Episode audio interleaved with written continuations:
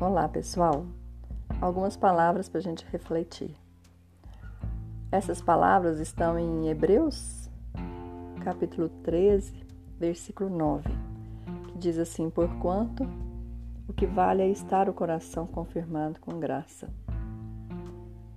É, muitas, muitos de nós gostam muito de academia, de estarmos na academia, de exercitarmos os, os nossos músculos e por anos, né, nós temos uma academia e a gente conhece os alunos e a cada dia vai se firmando uma aliança entre nós, mais intimidade.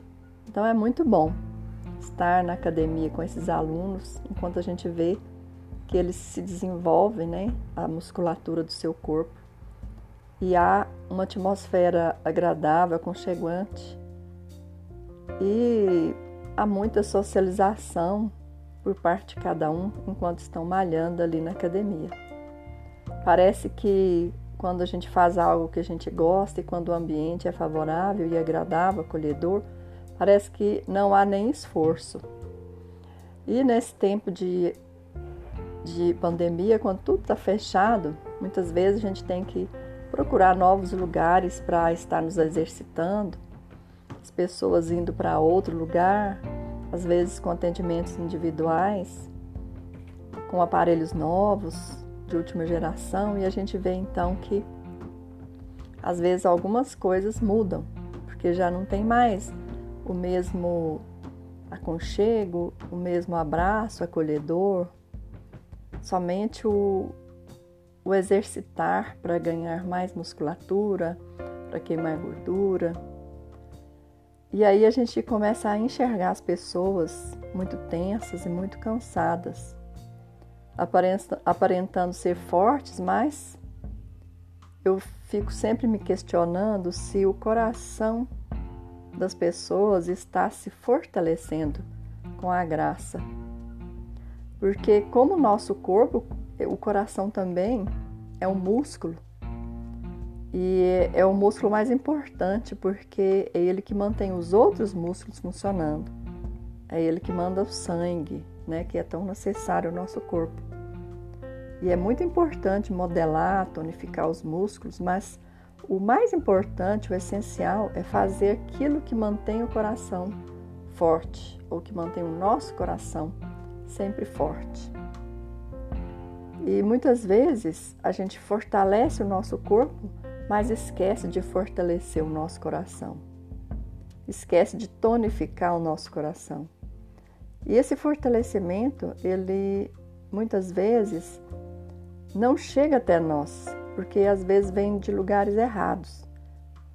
Porque a única palavra que pode fortalecer e tonificar o nosso coração é a palavra de Deus. É a palavra da verdade. É a palavra da graça de Deus para manter o nosso coração forte e saudável, a nossa prioridade maior é que a gente tenha a palavra de Deus acima de todas as outras. E é muito bom que nós exercitemos principalmente o nosso corpo para que a gente tenha uma boa saúde, mas é primordial que nós exercitemos o nosso coração, a nossa vida, a nossa alma na graça de Deus.